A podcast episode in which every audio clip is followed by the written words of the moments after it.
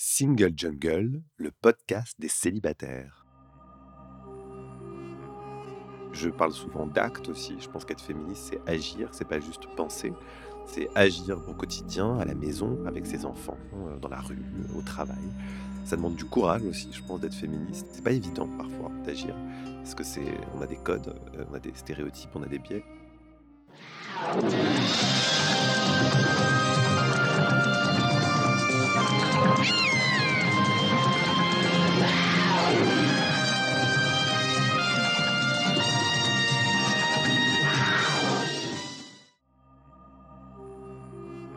Je suis Louisa Amara et j'ai créé Single Jungle, un podcast dédié aux célibataires. Nous sommes plus de 100 millions dans le monde.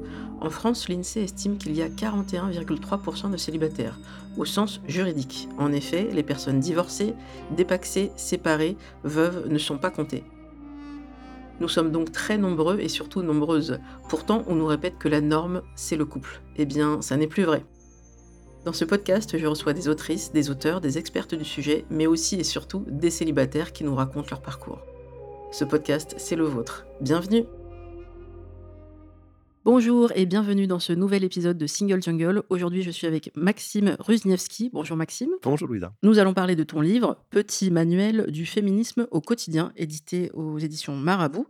Et avant de parler de ce livre euh, longuement, on va se situer comme d'habitude. Donc je commence. Je suis Louisa Amara. Je suis une femme cis hétéro de 43 ans. Et oui, j'ai fêté mon anniversaire, n'hésitez pas à m'envoyer des cadeaux. J'ai 43 ans, je suis une femme grosse, je suis une femme racisée d'origine algérienne par mes deux parents, kabyle par mon père précisément. En termes social, je suis une transfuge de classe. Mes parents sont de la classe ouvrière, euh, employée de bureau.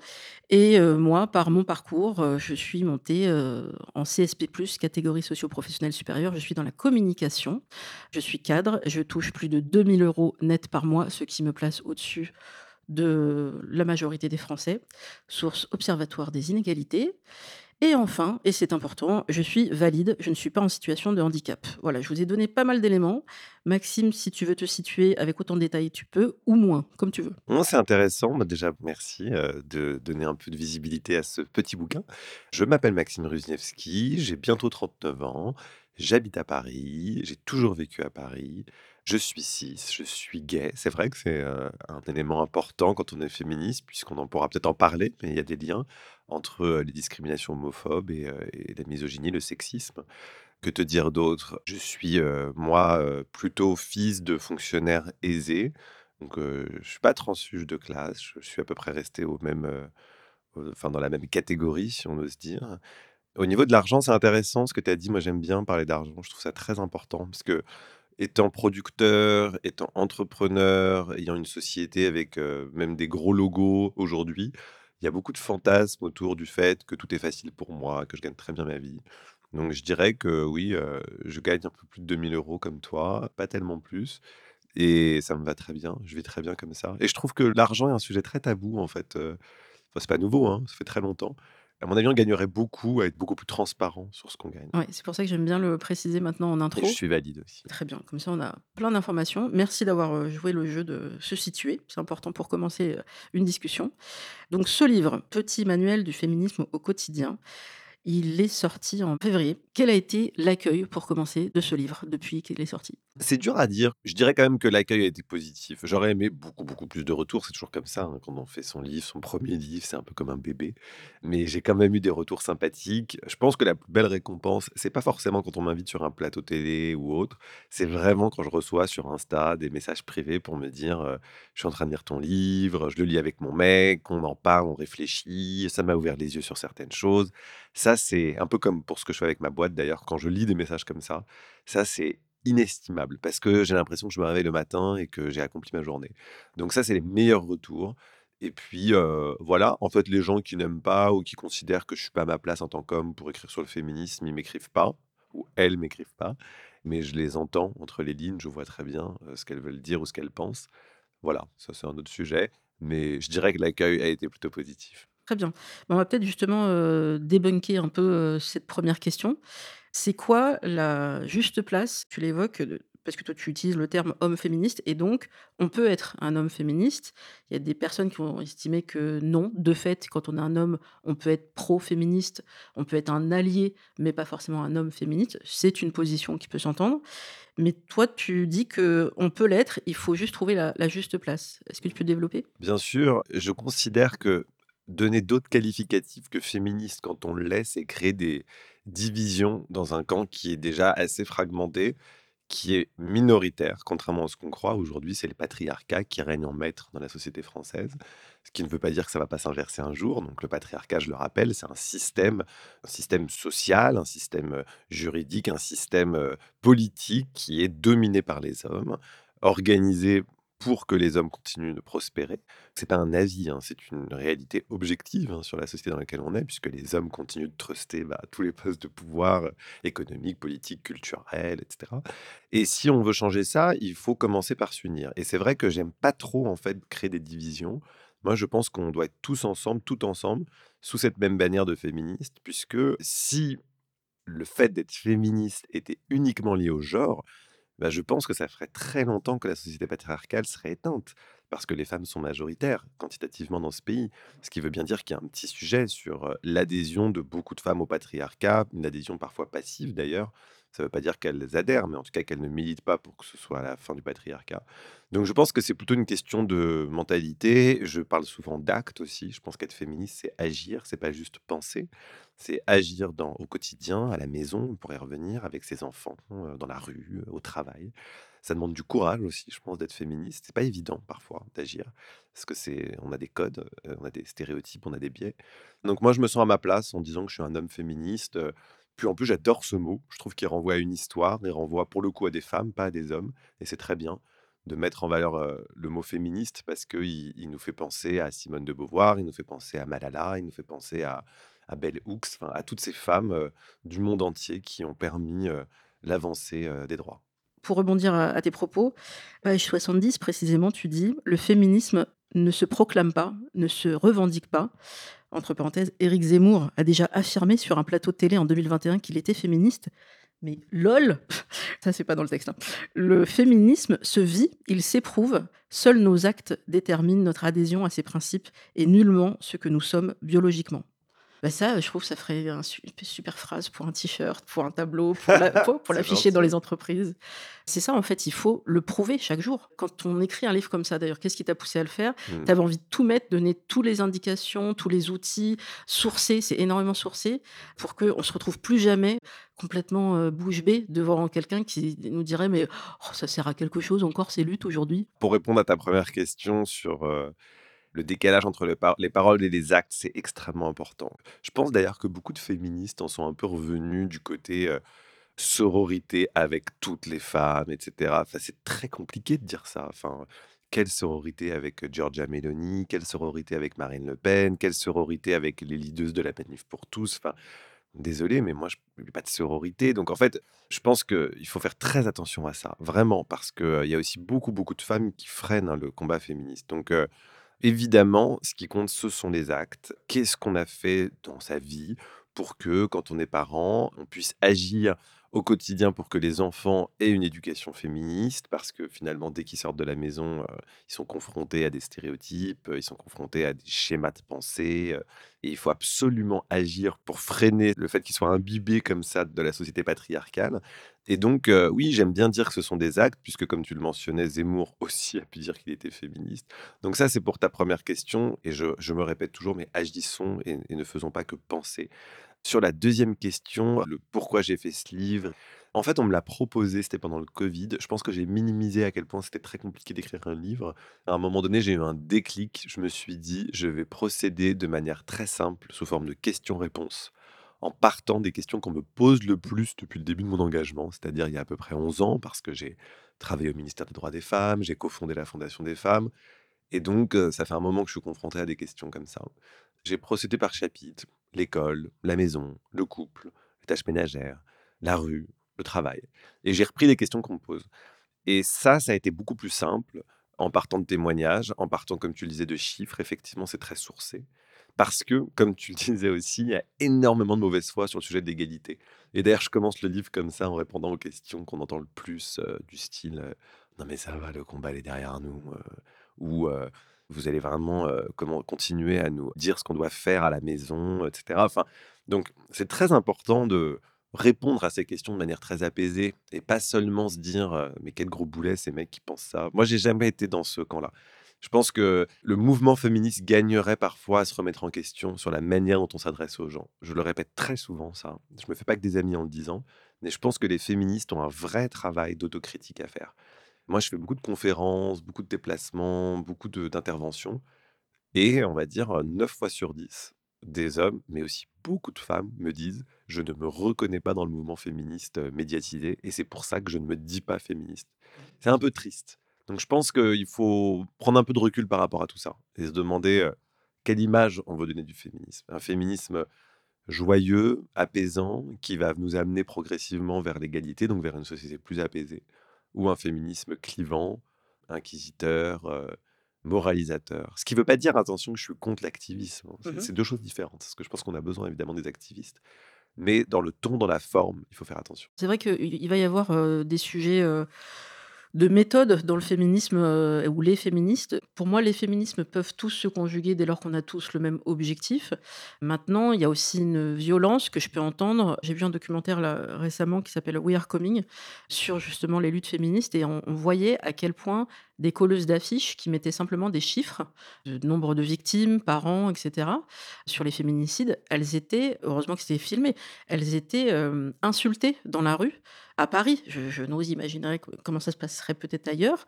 Insultées et il y avait des hommes qui voulaient en venir aux mains parce que, heu, je cite, heu: «Mais enfin, c'est mon mur, vous n'avez pas le droit de mettre des choses sur mon mur». Ah parce que tout le mur, il vous appartient, la rue vous appartient et c'était ça. Ils ne voulaient même pas entendre le chiffre parce qu'ils n'avaient pas fini le collage. C'est: «Non, c'est ma propriété, heu, vous n'avez pas à coller des choses, vous nous emmerdez». Elles étaient 7, heureusement qu'elles étaient soudées, mais c'est aussi cette violence-là de dire, il y a des militantes qui essayent simplement de faire de l'information, d'utilité publique, de combien il y a de féminicides par an en France, Ils sont prenons-en ils sont géniaux ces collages. Moi, Voilà. super. «Bah, il y a des hommes qui les agressent verbalement et peut-être physiquement». On en est là, c'est ça le monde de 2023 en France. Ah, mais il faut continuer à dire que l'agressivité, la violence, elle est d'abord le fait d'hommes de manière écrasante, et ça aussi c'est chiffré, sur des femmes de manière écrasante. Ça, c'est la réalité.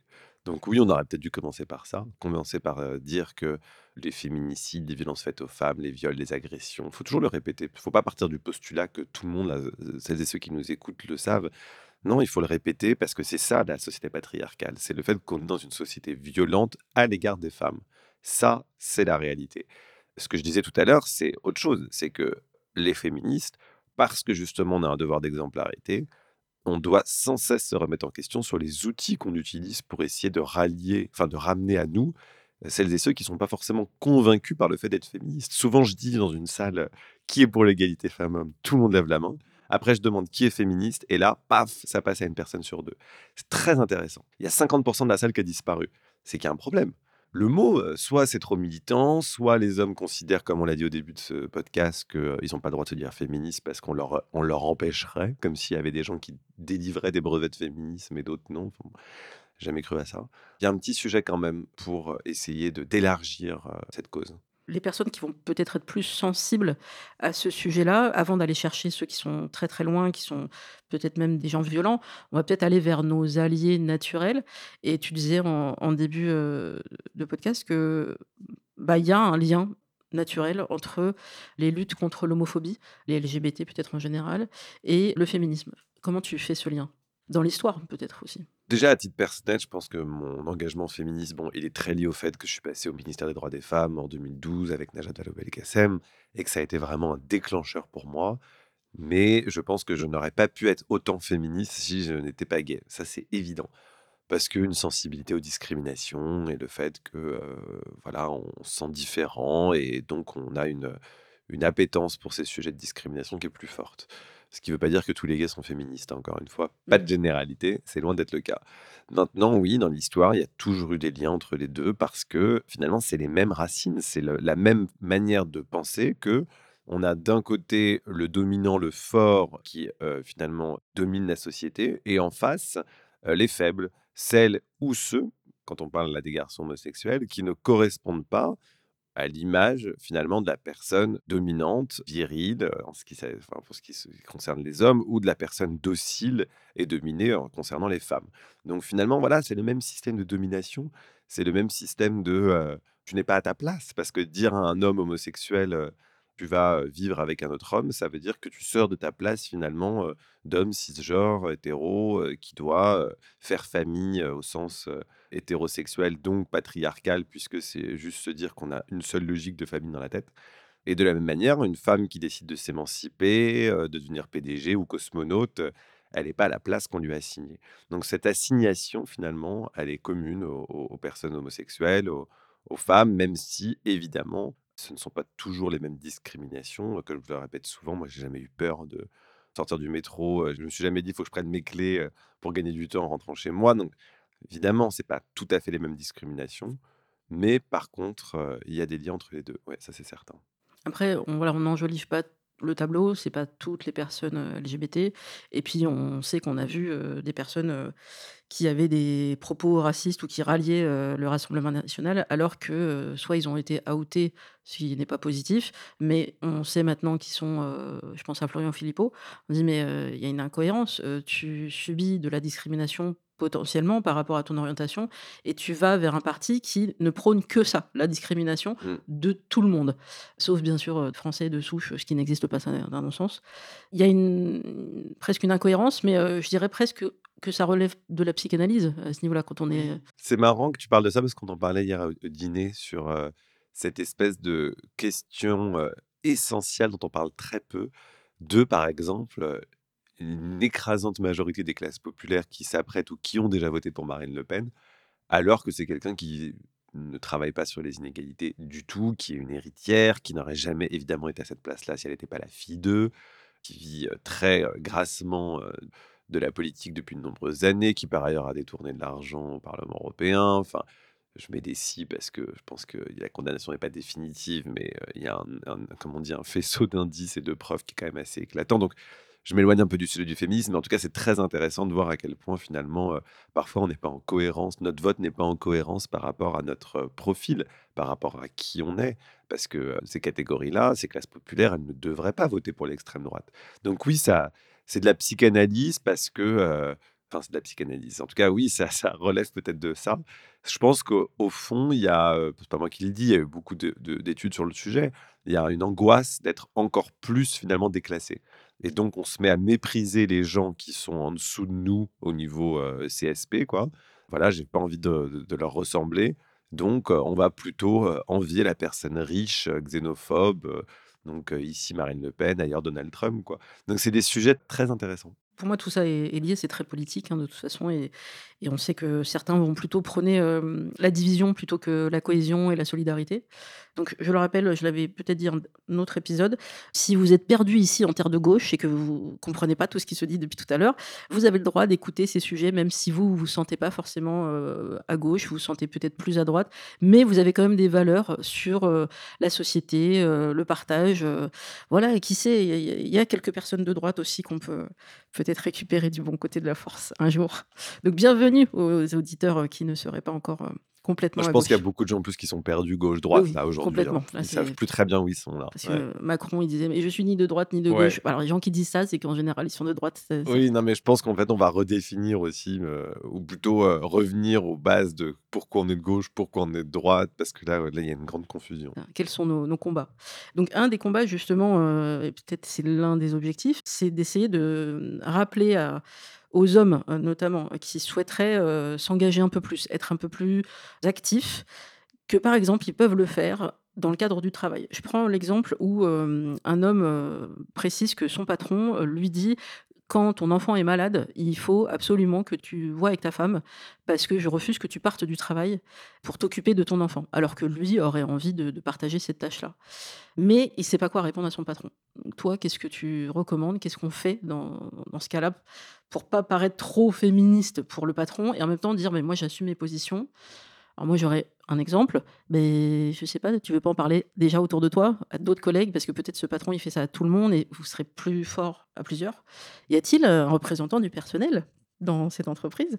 Quelles sont les les clés que tu peux donner à à ce type de à ce Oui, type tu de de tu questions? tu m'as un peu ôté les mots de la bouche. Je pense que ce qui est très compliqué, j'en parle beaucoup dans le livre quand on agit, c'est justement de se dire: «Bah, je me bouge, heu, je vais parler à mon patron directement, heu, je vais aller voir, heu, le gros lourd», je mets des guillemets parce qu'on verra que peut-être c'est pas forcément de la lourdeur, mais c'est parfois de l'illégalité, qui parle des femmes à la machine à café et cetera. C'est dur parfois de le faire soi-même, donc agir à plusieurs, c'est très, très positif et en plus, ce qui est aussi de positif aujourd'hui, c'est que c'est plus facile de parler à un patron pas toujours, hein, mais c'est plus simple quand même de parler de parité, d'égalité, d'aller chercher son enfant à cinq heures quand il est malade, plutôt que ce soit systématiquement sa compagne qui y aille, que dans les années 2000, typiquement. Parce que aujourd'hui, les patrons, ils sont tout à fait conscients que la société a bougé, heu, et qu'ils peuvent pas, heu, balayer ces sujets d'un revers de main. Il y a un peu plus de de possibilités sans se prendre un mur. Mais c'est vrai que de le faire à plusieurs, c'est intéressant. D'aller voir des collègues féminines, des collègues masculins en leur disant: «Bah, voilà, allons voir, heu, Richard», on va l'appeler Richard, notre patron et on va lui parler de, heu, la fin de journée. Voilà. Et si, heu, maintenant, on acceptait de manière beaucoup plus, tranquille que les hommes aussi puissent aller chercher leur enfant à la crèche à dix-sept heures Et pourquoi pas finalement, heu, s'interroger aussi sur le rythme. Le covid, pour ça, je trouve, a été un très, très, très, très bon levier de réflexion sur les horaires, la réunionité aiguë, heu, comme on dit. Pourquoi on n'abolirait pas tout simplement les réunions après dix-sept heures? Voilà, bam, on les fait à notre moment, heu et puis après dix-sept heures, c'est le travail individuel. Comme ça, il y en a qui veulent se reconnecter après le coucher des enfants. Plus de liberté. Je trouve que la société post-Covid peut aider, pas toujours, hein, parce qu'on a vu que pendant le Covid, ça a été l'inverse, c'est-à-dire que les femmes ont cumulé beaucoup plus de tâches ménagères. Mais au moins, aujourd'hui, il y a une réflexion qui est née de cette période sur, heu, le rapport au temps, le rapport au travail aussi et je trouve ça très intéressant.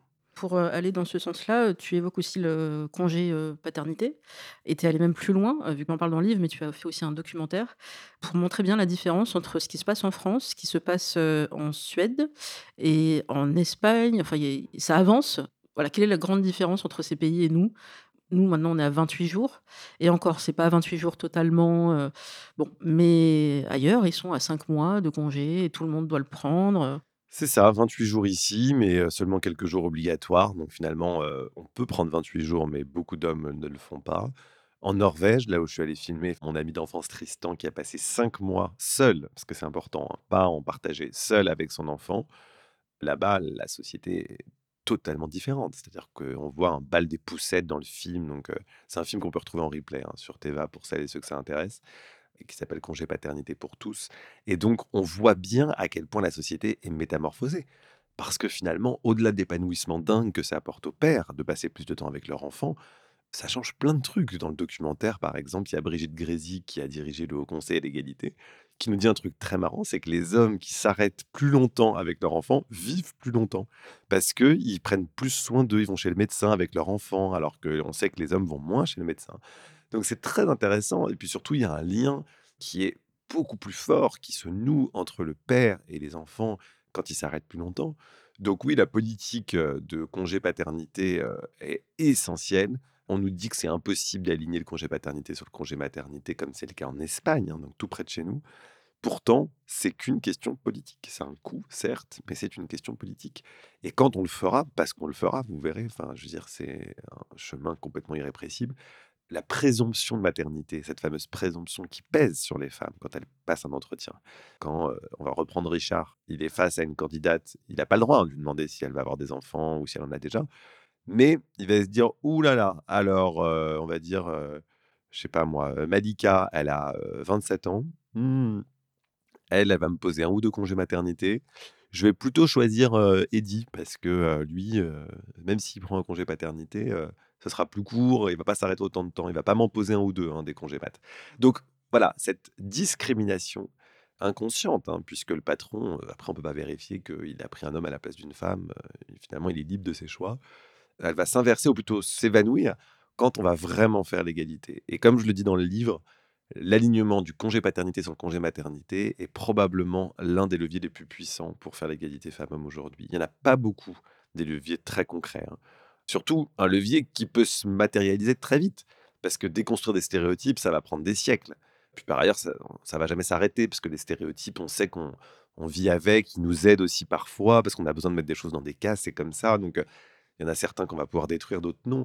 En revanche, la loi, elle a le pouvoir de dire maintenant c'est obligatoire, il y a autant de congés paternité que de congés maternité. Ce qui est bien, c'est qu'il y a un optimisme dans ce que tu dis, parce que toi, tu sens que ça, ça peut arriver en France, Mm. malgré le contexte actuel où euh, aujourd'hui, on a plutôt euh, un gouver- gouvernement qui ne met pas euh, le sujet de l'égalité homme-femme comme une feuille de route, une priorité.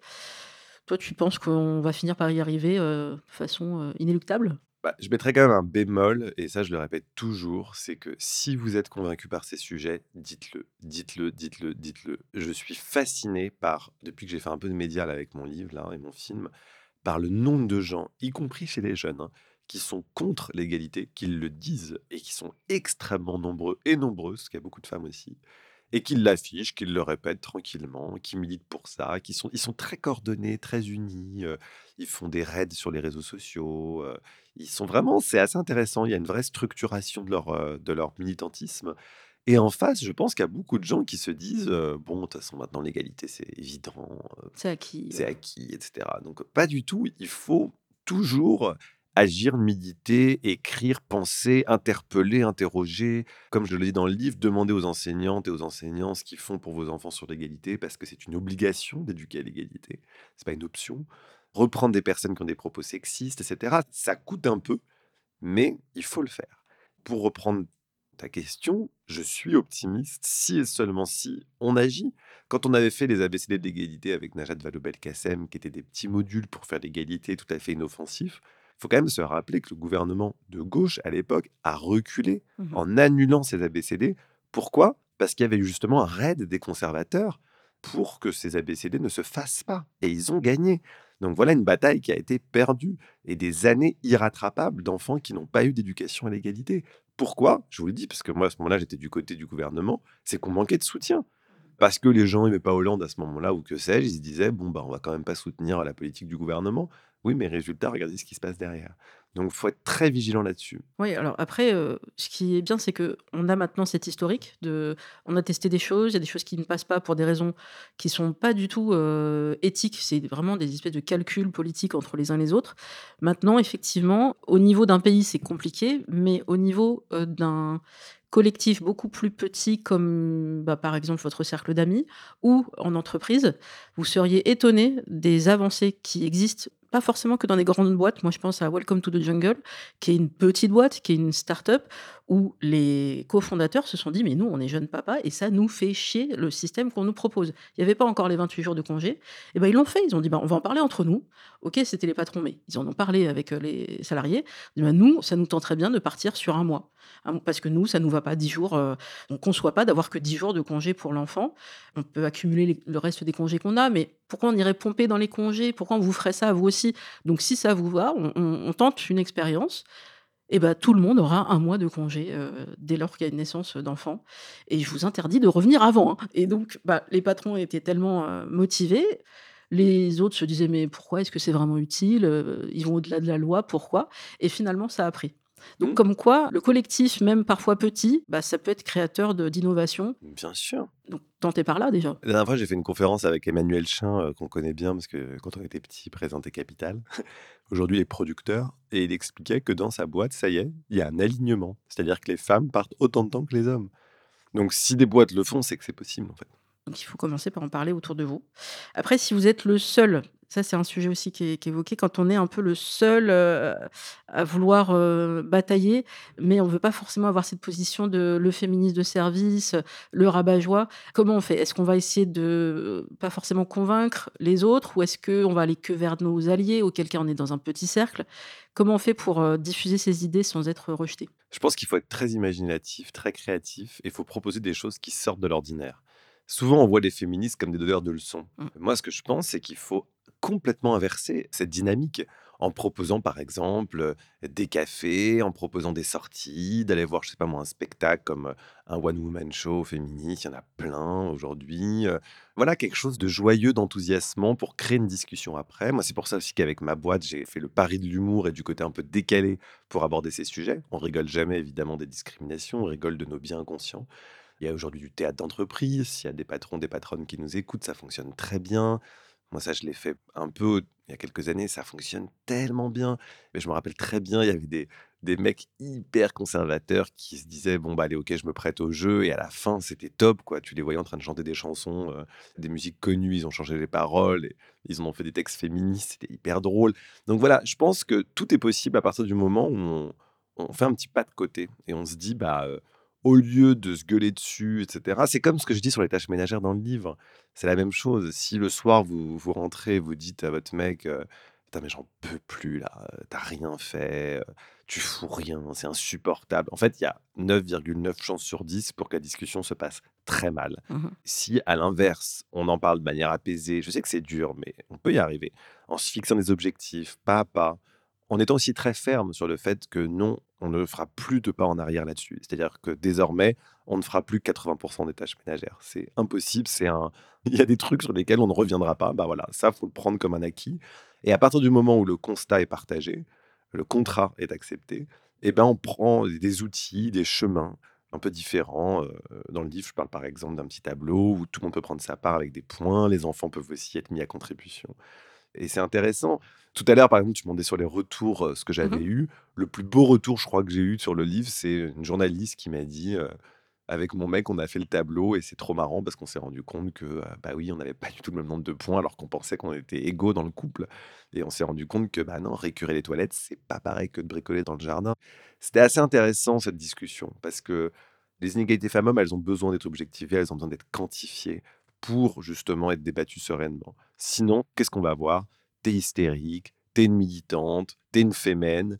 Et ça, dans le livre aussi, je l'évoque beaucoup, beaucoup, cette euh, manière de décrédibiliser les femmes en utilisant des superlatifs ou des trucs complètement à côté pour les empêcher de dire une vérité.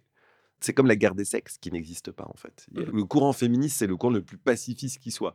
Va dans une manif, euh, on en a fait, je pense, toi et moi, il n'y a pas de débordement. Mais vraiment, je pense que c'est un des seuls courants où il y a quasiment jamais de débordement. Donc c'est très intéressant. Et pourtant, c'est des féministes dont on dit le plus, elles veulent la guerre. Donc euh, cette manière de décrédibiliser le combat féministe est un stratagème extrêmement ancien et assez efficace, je dois dire.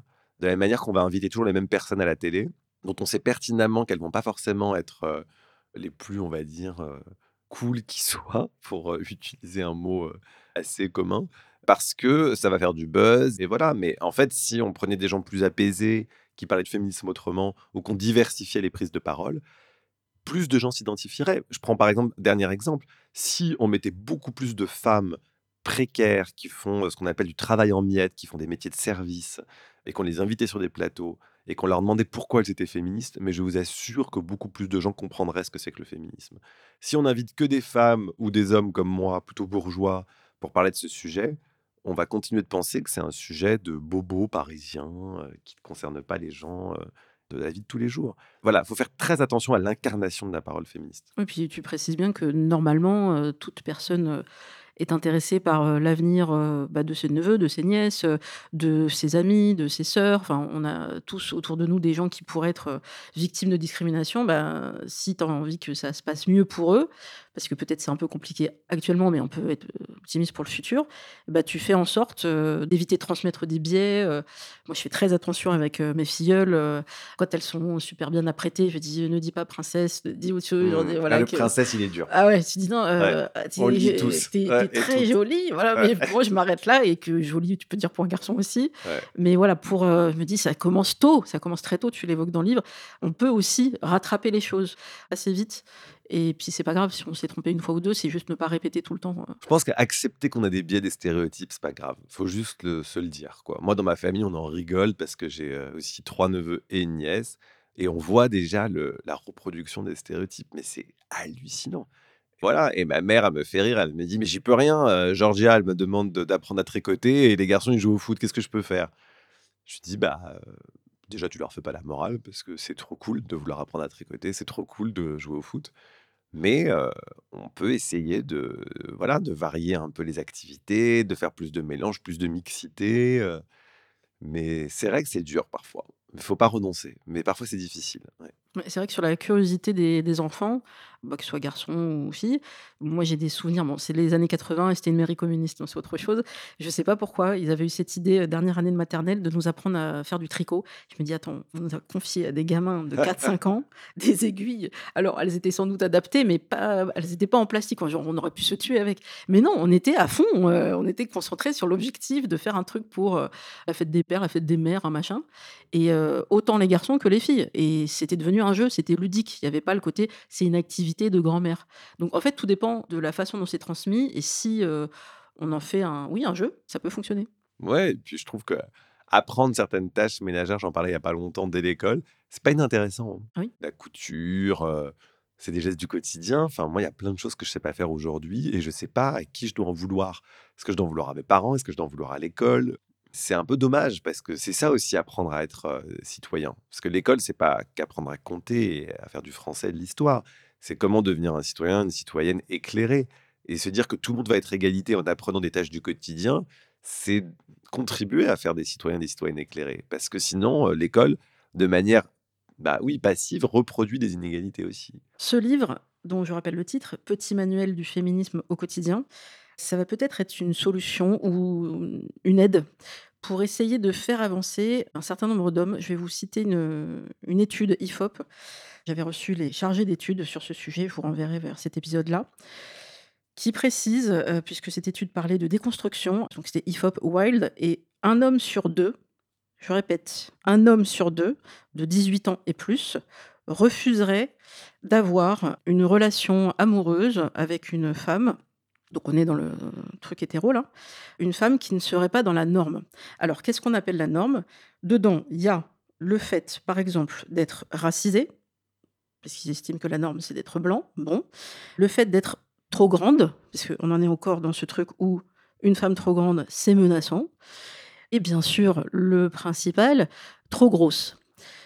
Donc un homme sur 2, je dirais si la femme est trop grande ou trop grosse ou racisée, ça me va pas. Il me faut quelqu'un qui rentre dans, heu, mes critères et c'est pas qu'une question de goût, ça c'est très important.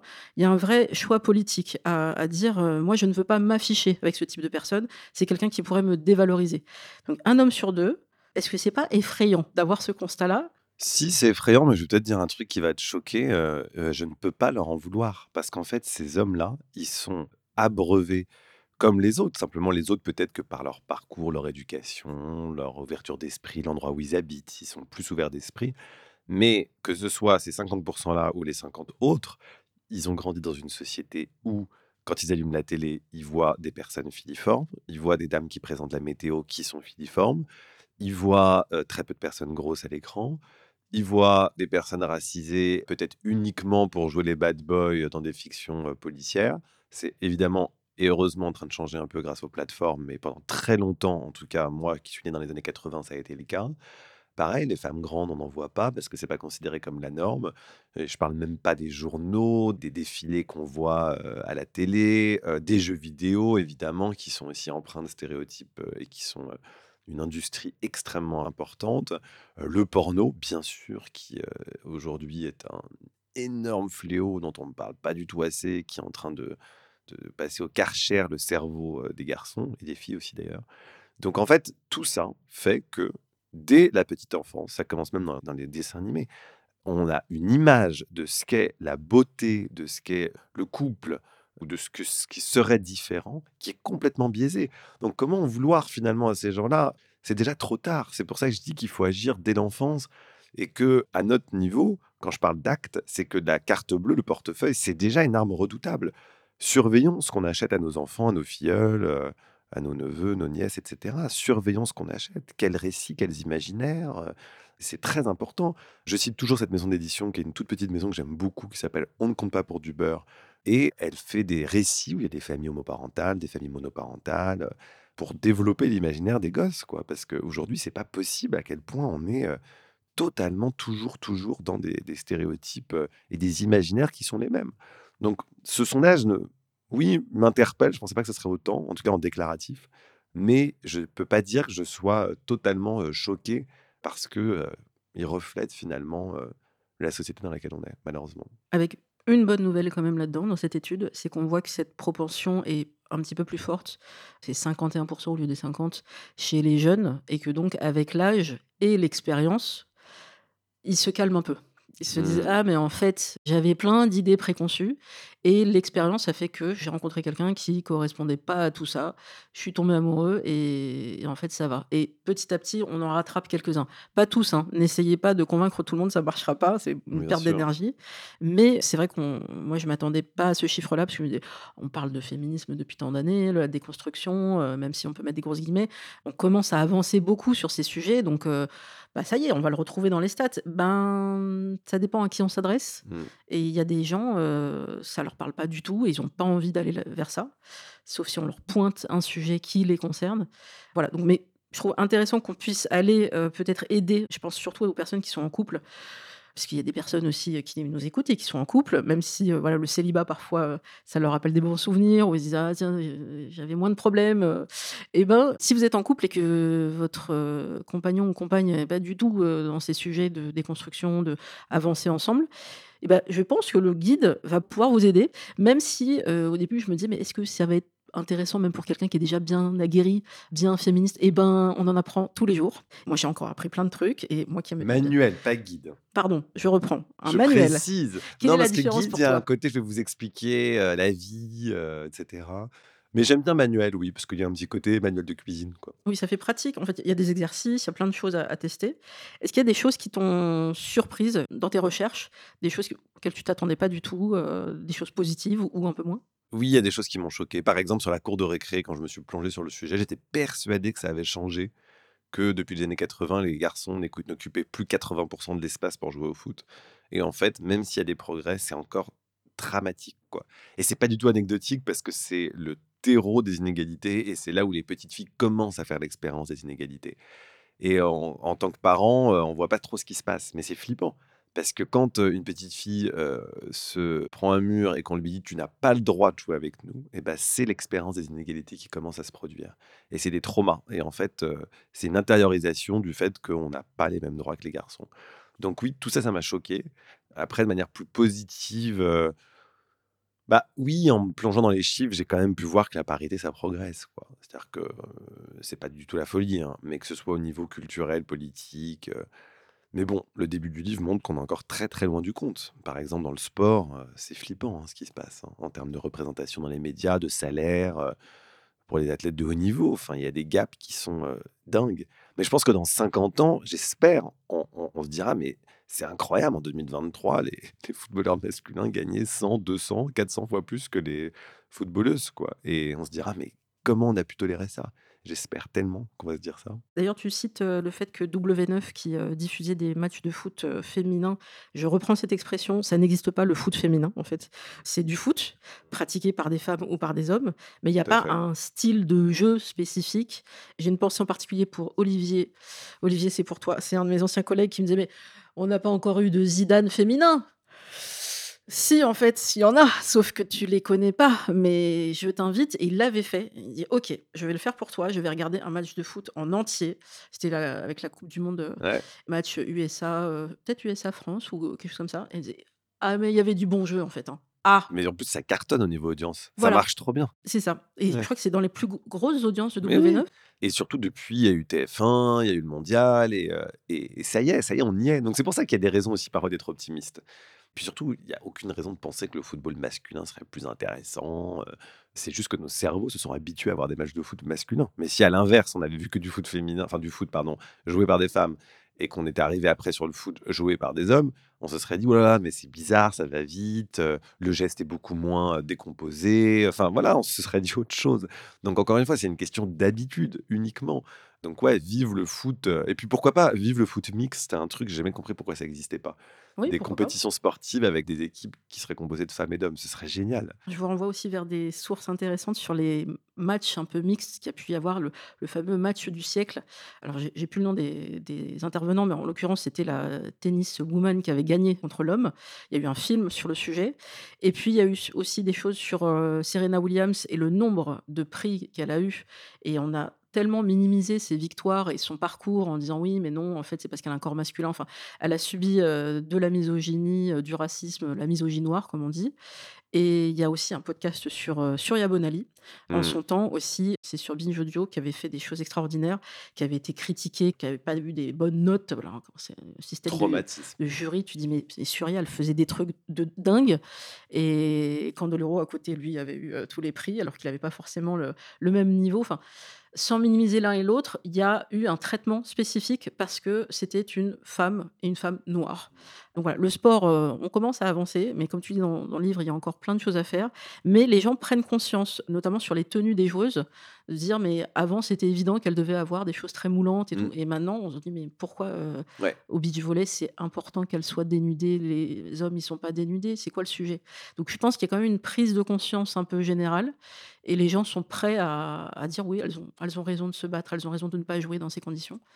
Donc heu, plein de de raisons d'espérer avec, heu, ce manuel.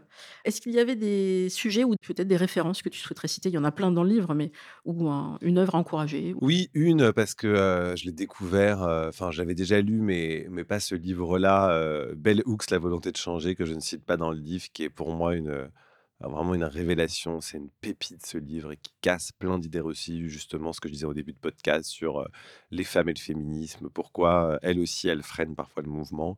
Mais surtout, beaucoup de choses dans ce livre sur les hommes, en fait, sur, casser la masculinité toxique, enfin, c'est vraiment prodigieux, elle nous a quittés il y a pas longtemps d'ailleurs. C'était vraiment une penseuse, incroyable. Donc Bell Hooks, La volonté de changer, heu, courez dans les librairies l'acheter, et j'ose le dire, ah, si vous devez en choisir qu'un, achetez celui-là et pas le mien. Je serais triste, mais si vous pouvez acheter les 2, mais Bell Hooks, c'est vraiment dingue. Bah, merci beaucoup, merci Maxime. Merci à toi, Louisa. Vous pouvez retrouver, heu, Single Jungle comme d'habitude sur toutes les applis de podcast et balado-diffusion. Coucou aux Québécois et à toute la francophonie. Merci pour vos encouragements, vos notes et vos étoiles. C'est ce qui permet à Single Jungle de remonter dans le classement, comme encore ce mois-ci, au top 200 d'Apple, rubrique culture et société. Oui, au milieu de toutes les grandes radios avec, heu, même le cœur sur la table. Donc c'est grâce à vous, c'est grâce à vos écoutes et vos partages. Merci encore et donc à très bientôt.